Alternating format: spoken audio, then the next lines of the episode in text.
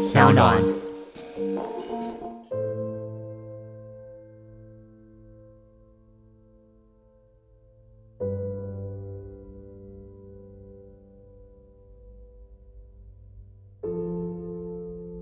你好，欢迎收听由独立媒体报道者和上当共同制播的 Podcast 节目的 Real Story，我是志新。在这里呢，我们透过记者和事件当事人的声音，带你理解世界上正在发生的重要的事。今天要跟大家介绍一位香港来的朋友，他曾经是记者，也是纪录片导演。在十一月二十一号之后呢，他还是金马奖最佳纪录片的得主。他是三十五岁的李哲兴。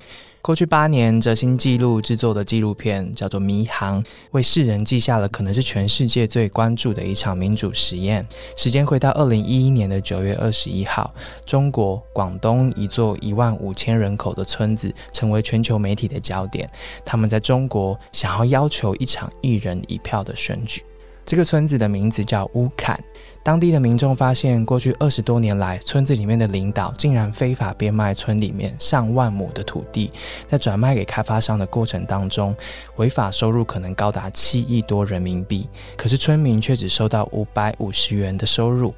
经过了十一次的上访之后，当地居民用通讯软体彼此串联，忍不住愤怒的他们集体把村子里面的官员赶跑了。他们发起五千人的集体上访，以非暴力的方式上街。抗争，就是在那时候，哲兴走进了乌坎村，连续拍摄了六年，花三年剪接，最后成为一部三个小时的纪录片，为世人记下那一场中国农村里农民们用罢工、抗争、社会运动换来的选举。不仅如此，他的镜头也跟着片子里面的主要人物，观看在党的手中他们要来的选举开始执政之后，他们尝到了什么样子的民主滋味？有人失去了信念，有人远走美国，有人被发现收贿，还有人付出了生命，死在拘留所里面。接下来你要听见的访谈是在金马奖颁奖典礼当天的上午，来自香港的泽兴经过两周的隔离之后接受我们的邀约，一个小时的访谈里面，我们回到了一开始他入村之后所看见的，但更多的是他谈到来自创作者内心的告白，他为什么剪出第一个版本之后推翻自己，再花三年重剪。还原这些争取民主的中国农民所表现出来的力量，他以尊重自治的态度，让乌坎的故事面对全球各地民主国家的时候都有价值。以下是我们和他的对话。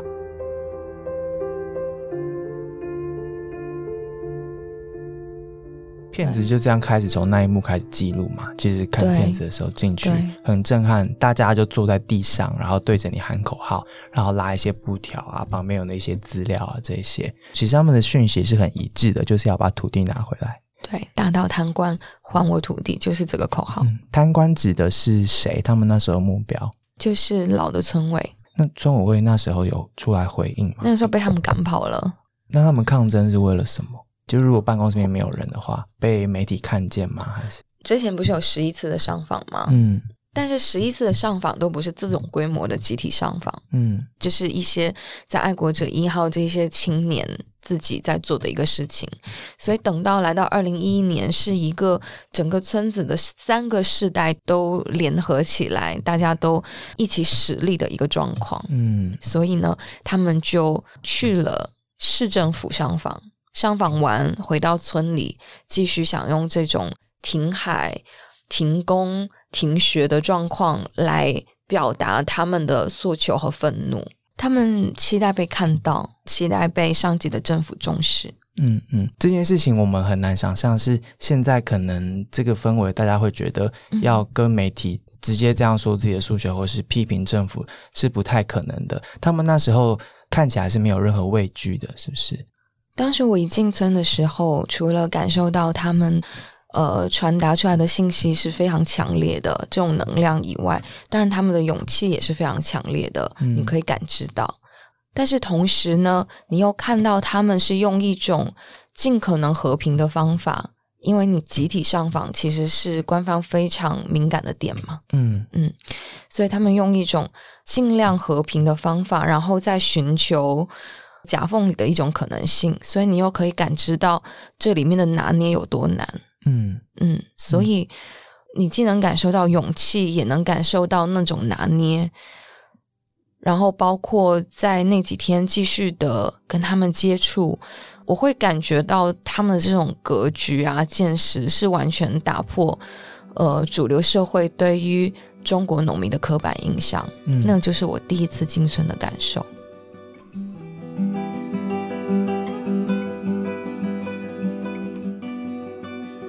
二零一一年第一次进村之后，哲兴一路拍到了二零一六。几年之间，选举实现了，抗争的村民真的执政了。只是不用太久，他们就发现一场选举并没有办法帮乌坎村民们要回土地，过程恐怕需要花上好几年的时间。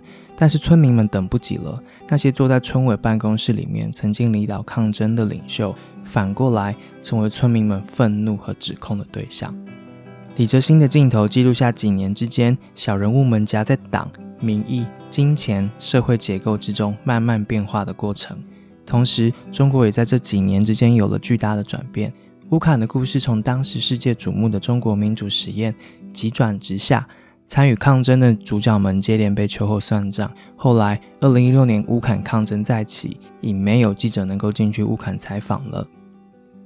哲新以两百多个小时的拍摄，保留那一段时空里人心的变化。来自香港的他坦诚。作为外来者，他是希望村民的愿望得以实现的，但这也成为他完成这部纪录片的障碍。二零一六的时候，他曾经完成了一百分钟的版本，但后来他决定打掉重剪。接下来的访谈，哲信要跟我们分享他后来花了三年的时间，怎么样抽离自我，拿掉记者的训练，最后在片子里面以他所谓离真实最接近的颜色来呈现这场历史性的民主实验。不用英雄的方式说故事，不投射自我，是他对镜头前的主角们致敬的方式。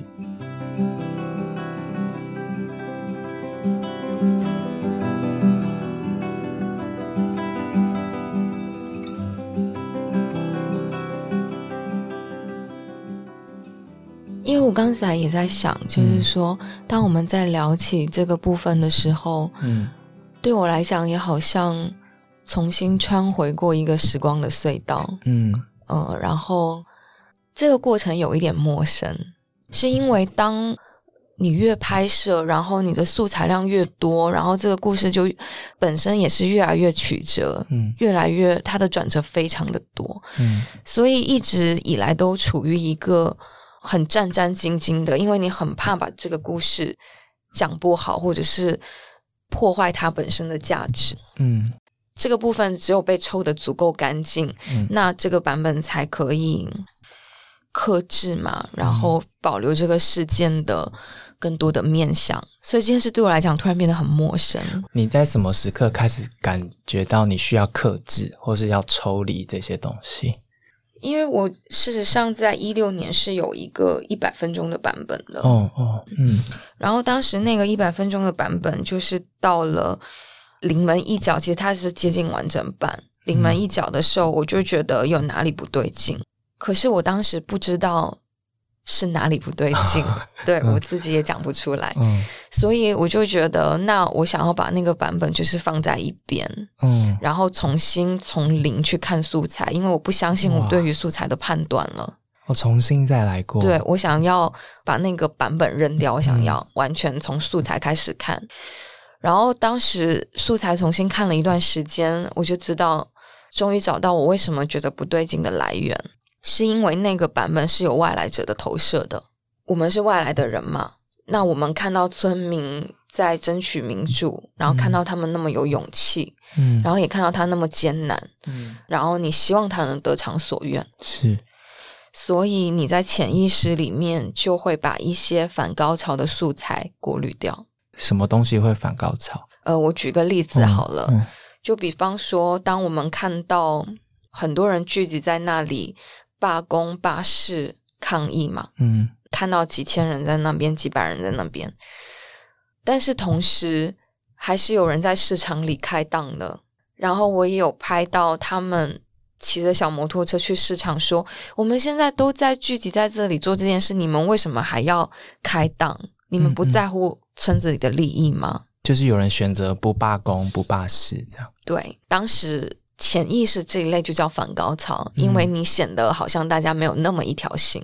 嗯，当然达到九成一条心啊，确实也就是一条心。对，可是。你不自觉就会把这些素材过滤掉哦，不自觉的，这是不自觉的，因为是一个外来者的投射，嗯觉得这件事很难。嗯，就像我们刚刚聊天的时候，我们会放很多的关注点在说，嗯，他是很有勇气的，对吗？他们为什么要这样做？嗯，他们来自于哪里？就这些变成是我们外来者最想要知道他们的事情。理解？你怎么发现自己潜意识的过滤掉了这些？因为我把那个版本放在一边，重新看素材的时候，嗯，我就会发现我对这些素材没有印象啊！真的，好惊人哦！那它就是被过滤掉了嘛？真的？那我拍到了，可是我潜意识就已经把它拿掉了。所以为什么说很容易我们在拍社会议题的时候，很容易会造英雄？哦，因为你不会放那些你认为反高潮的素材，英雄变得更像英雄。他的挣扎或者是他的软弱，很容易被我们洗掉了。嗯，然后当英雄没有做成那件事，或者是当大家这么努力，然后没有完成，就很容易归因为英雄变了哦，或者是很容易归因为是外部不允许。嗯，这些都存在，但是如果只讲这个 layers，就会很扁平。对，那我们也不能够真实的去触摸那个历史。对，所以当时在第二个版本，一直想要去做的就是维持它的复杂性，这就是从头来过的原因。从头来过，以及当我们 recall 翻的时候，或者是当 Q&A 的时候，大家问我说：“导演你怎么想？你自己的观点呢？”我会觉得很陌生哦，因为有这样一个过程。但这很珍贵耶，就如果你没有。做这个动作的话，你原本想讲的事情可能就说不出来，或是你所感受到其实就表现的不完全。对，如果没有后面这个反思和重新剪辑的话，事实上它当然是会更容易，就观众吃着薯片也能理解的的影片嘛。嗯，或者是它也更会掉进一般我们在讲社会运动、社会题材的套路里面。嗯嗯，对，嗯。但是我觉得这跟我感受到的真实。是不一样的，真实里面有非常多的层次。然后，如果我们忽略了这些层次，我们是无法得到真正的成长的，或者是真正的理解，或者是对社会本身的复杂的那种真正的感知。嗯嗯，片子也分成上下两步的处理，上半部是比较集中在事件发生的一开始跟过程，很快速的带这个事件的转换。刚刚讲那个，我作为记者，我蛮能够理解的，尤其是其实乌坎事件这么多年来。很多国家媒体的采访，大家在时间有限的情况之下，很快速的会投射出一个故事给观众看，但那个故事并不一定真的能够讲完所有的复杂度。这是为什么？呃，这部片子珍贵的地方，因为它的时间拉得非常的长。但我觉得，除了时间长之外，还有记录者自己的自觉，跟自己不断的这样重思，说我拍到的跟我剪出来的东西中间的落差来自于什么？然后这个落差。最后可能决定了大家对于这些人的认识。你自己就是经历这样的转换，也从记者到纪录片。你觉得这当中除了时间之外，最考验你的是什么东西？因为我记得当时是刚做了三个月嘛。对。那我之前是做历史口述历史纪录片的，嗯，所以我的训练还是从纪录片来的，嗯。所以做了一两年口述历史纪录片之后，就会觉得很想接触。活生生的正在发生的事情，所以才会想出来做记者，借由记者可以接触到更多活生生的人的这种机会。嗯，我觉得潜意识是想寻求真正拍纪录片的题材和人物吧。但是当你做了记者，因为我们当时我在阳光食物嘛，那公司是需要剪三到五分钟的影片，是短片，只要你三到五分钟，对，每一次只要需要三到五分钟。但是我就是还是来自于纪录片训练，就是不想停机啊，我就是想一直拍，所以每一次长官都会觉得说，你怎么剪那么慢？为什么别人就可以？那是因为你要从很多很多素材，然后找出媒体需要的金句，是需要浓很浓缩的嘛，然后有力量的，我会把它叫金句。金句，但这个东西却是在拍纪录片的本能里面最抗拒的。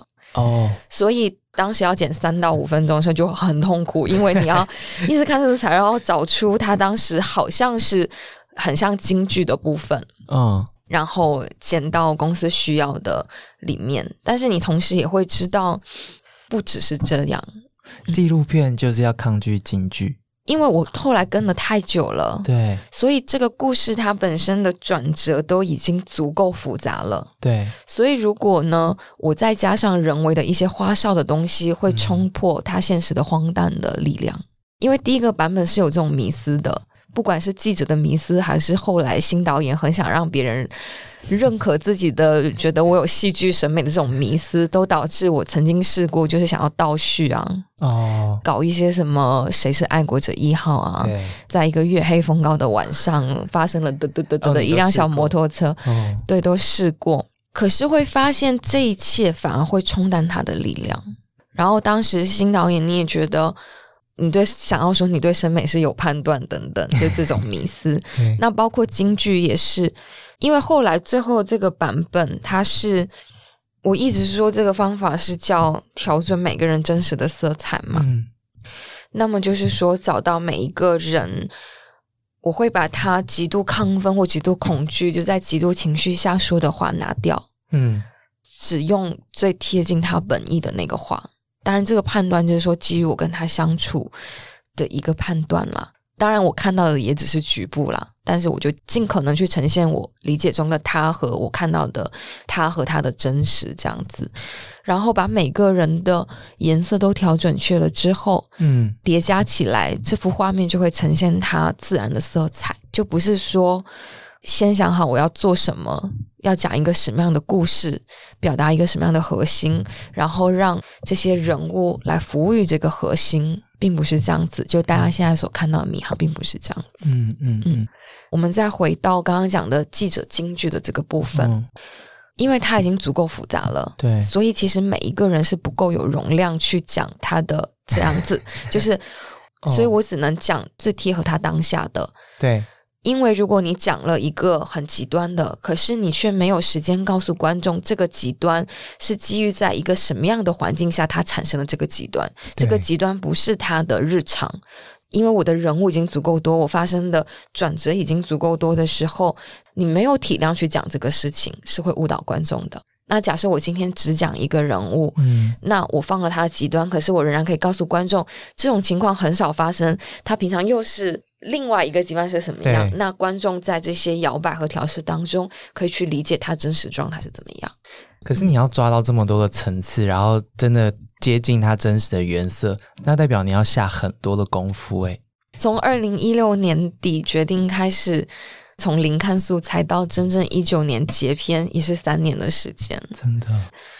很痛苦的过程是在剪辑台吧，对我来讲也是找回我一开始进村的不想停机的初心。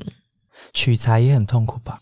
当下确实，因为我只有单机嘛，我是 one woman crew 嘛，所以你三百六十度都在发生事情，你跟了 A 就跟不到 B，你跟了 B 就跟不到 C，然后。嗯，你想这些想很多的时候，你其实是没有发 w 它的能量的。嗯，后来回到剪辑台是可以看出这样两批素材的不同。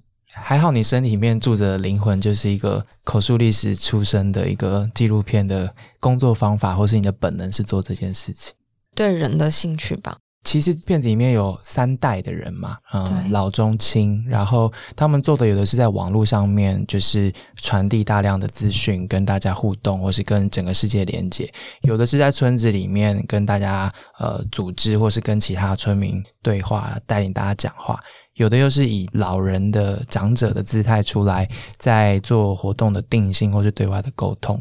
你在看到这些人物的时候，你最有感受的是什么？就当他们很热情的在做一件事情，非常日常，包括我们刚刚提到的勇气等等，他身上就产生一种能量，你觉得这个人在发光。嗯，对我来讲，其实追随的就是这种光芒吧。当然，这种又很危险，因为你追求光亮的一面的时候，你就看不到它灰暗的部分，或是不能接受。其实后来重新再看素材的时候，我觉得那个初心是一个没有评价、没有要去 judge 它的一种初心。你就是看到这个人在发光，然后你要跟着他，但这个光不一定是单一的一种光芒。但我们现在讲这个又有点悬嘛，不带评论的或是不带选择的要去认识一个人的时候，又要找到那个带领你的光芒。那那个光芒是来自于什么？他非常的投入吧，他非常的投入。嗯，所以我觉得通常我会对场景产生强烈的感知。对，就比方说，我刚刚有提到。老人、小孩、男人、女人，都在很强烈跟你表达同一个信息的时候，就这个能量就很惊人。这种东西我就会非常能接受到。嗯嗯嗯嗯，是。但是你你自己的那个冲突怎么解决？因为你的工作的要求是那样，可是你的本能又要求你去记录另外一方面，或是用不同的方法记录。所以就是。尽量就是不睡觉，然后拍长一点，拍长一点的镜头。哦。然后回来之后就剪的比较痛苦，长官就会说：“啊，那你你为什么剪那么久？就别人都很快啊，你到底在干嘛？”但不过你也带到别人没有的素材啊。也是啦。如果我们这样讲好了，如果到了二零一六年能够重新看素材，重新剪出一个调性和结构不一样的影片的话。迷航了，我指的是迷航跟以前那个版本的对比的话，那代表我素材的特性还是大部分是迷航的特性。那中间当然有一些也是为了追求京剧，然后也追求当时要出产的这种任务去问的问题，比如也会去问那个人物说啊，那。别人会这样评价你，那你自己会怎么回应吗？嗯，有点想要这种方法让他讲出一些比较强烈的京剧这种东西。但这种素材等回到纪录片创作的剪辑台的时候，就会觉得，嗯，怎么这里怪怪的？就是他怎么会在这里莫名其妙情绪这么激动？或者是他讲的这个话的强烈程度，好像已经把他自己政治立场的光谱又往旁边再推多两度了。嗯，但这跟我理解的他后来长时间相处理解他的他的位置是不一样的。好，那怎么会发生？就是。把素材再往前一拉，果然我问过他这一类的问题，嗯嗯，挑战过他，嗯，所以这个东西就为什么跟他真正的他是有差别的，因为他往旁边去了两度了，嗯，那有的时候他极度恐惧的时候，也是记者很爱逮捕这部分问，可能会哭啊什么的，嗯，然后会会恐惧，其实纪录片导演有时候也会。所以呢，你就会看到那种场景，好像又把他从他的立场和光谱又往他原本那个位置又往左边又调多两度，但这个又跟我理解里面他是不一样的。那个是在他极度恐惧下才会发生的状况。对他没有那么的没勇气，或是那么怂，其实并不是，所以就要再往旁边再调多两度。好难哦，因为你做的任何一个问题或一个动作，都可能让他又偏了一度这样子。所以你要一直避免自己做出这些事情。对，但还好，就是剪辑它，你可以不断修正自己的观念。嗯嗯嗯嗯。我我想问一下，因为你来自香港，然后你作为一个香港记者，在事件的现场的时候，你有觉得你的受访者或是他们看待你的方法跟其他人会不一样吗？会啊，因为他们当时。香港媒体、外国媒体都境外媒体嘛？你能感知到他对境外媒体的信任？嗯嗯，香港这两个字对他们有什么特别意义吗？那时候，相信你会把他的声音传递出去吧。我我自己在访新疆的题目的时候，然后他们知道是台湾记者之后，当然跟中国记者不一样，然后但是他们也会把我跟西方记者分开。对我的受访者来说。台湾记者是一个独特的分类。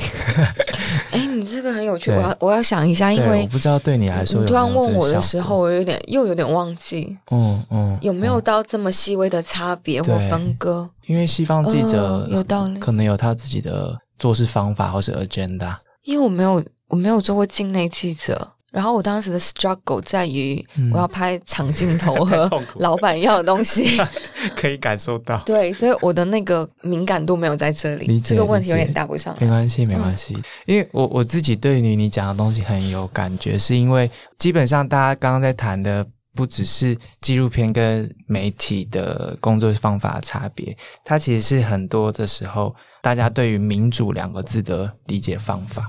对于民主，你可以认知到是很光鲜亮丽，或是很英雄性的时刻，或是它有一个非常好的极端值的理想状态。但其实“民主”这两个字背后，它代表是一连串的可能很平淡、很繁琐，然后需要很漫长的这样子无趣、非常没有张力的过程。那我我不确定。乌坎本身是一个对于民主的想象到实践，然后到后来的转变，面对到结构之下的考验，它这些泡泡一个一个破掉的过程。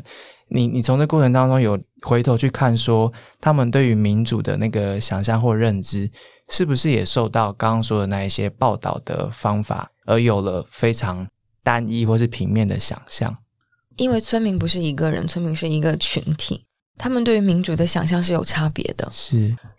有的人会觉得那是他们想要取回土地的手段，手段。嗯，有的人是真的觉得这件事很重要，是有差别。你可以感知到里面不同的东西。当然，也有的人就觉得说，我想要我拿回我的土地，我也不知道这件事重不重要，但你们说重要，那就重要。嗯，那我们就往这里去。嗯，我们之前试过的方法都没有用了，我们来试这一个。那有些人是真的觉得这个手段是有利的，它是有差别的。老实讲，你说我能帮到村民吗？影片这么久才出来，你讲了复杂性，我能帮到村民吗？我觉得是不能。你不能改善他的状况。嗯嗯，这个被记录下来，只能供不同时空的观众去触摸和思考，去跟他们自身实际的状况去产生连接，所以是。不同的功能吧。嗯嗯，其实你的目标，也就是还原真实的颜色这件事情，刚刚听到了，也花了很多的功夫，跟不断的反思自己在现场以及后面做的选择，它就是一个非常累的过程，要耗大家很多很多的心力，以及你的生命嘛，就是你的时间要付出在里面。为什么要花这么多功夫追求这件事情？这是我的我对真实的理解。嗯嗯。因为这里面有好几个层次的部分嘛，一个是当然这个事件很重要，这些村民的努力也很重要，这才是我们本来为什么要记录他们的原因嘛。就是事情，就是故事本身，它是很有力量的。然后我们在记录它的时候，就越来越感知到这种力量。之后花那么多时间，也就是想要让这种力量能够被更好的传达，能够保留它更多的层次。因为一个一个创作者，你自己的观点一定是有限的，你被自己的生命、自己的经历去局限。对，那如果只是有我自己的对于事件本身的认知，事实上，它就只能呈现出其中的一面呢。它其实某种程度来讲，也阻碍了本身这个故事跟其他时空观众产生连接的可能性。嗯，所以我一直就很想把这个原石要磨成一个钻石，就它是发光的，但是它有非常非常多的面相。所以当别人要问我说哪一个面相最重要，我是答不出来的，因为所有的面相组成了它本身。嗯，而这一切是很值得一直在剪辑台花时间去达到的。嗯嗯，希望能够把他们的力量很真实的传递出来。你后来选择用“迷航”这两个字作为片名。是在什么时候决定的？原因是什么？呃，首先，航是有船的元素嘛？那船的元素是一直都会很想放，因为他们本身也是一个渔村嘛。对。最后取名是在最后最后了，因为我一直都很难取名字。嗯嗯。然后最后叫迷航，其实迷航的意思就是说，当这个航程开始了之后，哪怕船上的每一个人都清楚自己。希望去的方向，可是仍然没有人知道他最终的方向是哪里。就他的方向和结果是由船上的每一个人有差异性的价值啊、观念啊、逻辑啊等等，包括人性层面上的欲望啊、恐惧啊、亢奋啊等等这些，产生一个共同作用力的，去到达他的最终的方向。所以这个过程当中是有很多不同意见在交锋的，很多不同的张力的。它不是停泊在那里不知方向的停泊在那里，而是一直在一直在张，然后周围有很多的漩涡又去影响你。其实最后的镜头是带到二零一六年川普当选之后的美国，然后你有到那边去拍摄。美国当选完了，然后来自乌坎的村民在那边，然后希望大家持续的去关注乌坎当下正在发生的事情。人在美国的时候，那时候你你的想法、你的感受是什么？就是在美国拍摄这部纪录片，给你的连接是什么，或是你的感受是什么？当时那个场景就是庄烈红去举牌嘛，像你刚刚说的。当时他在那里想要呼吁大家诉求，可是其实现场有很多川普的支持者和反对者，他们的交锋是在彼此身上的，也没有放多少关注点在寻求国际支持的烈红身上。嗯，所以其实那个街头那一刻，我是觉得我找到结尾了。哦。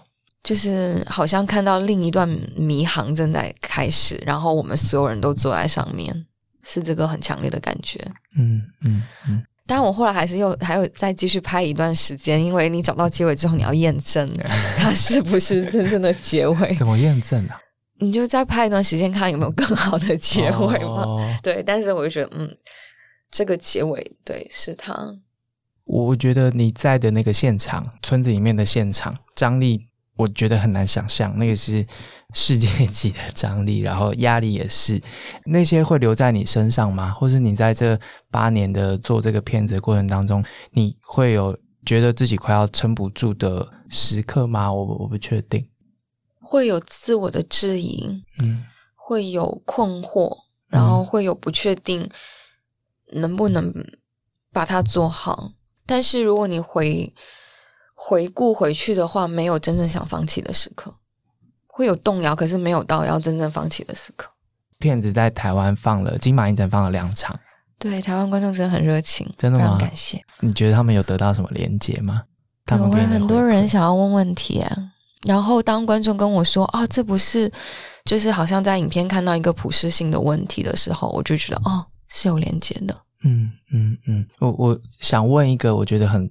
重要，但是我不确定能不能够问的问题是，其实作为记者，尤其是现在，大家会知道，在报道关于中国的时候，或是关于民主的时候，很容易是有自己的选择的，去到新闻现场或是在报道上面的时候，大家都会面临到有一些很直觉下判断，或是他甚至不知道自己已经做了选择性的把新闻报道出来。报道中国这件事情，我觉得是一门功夫。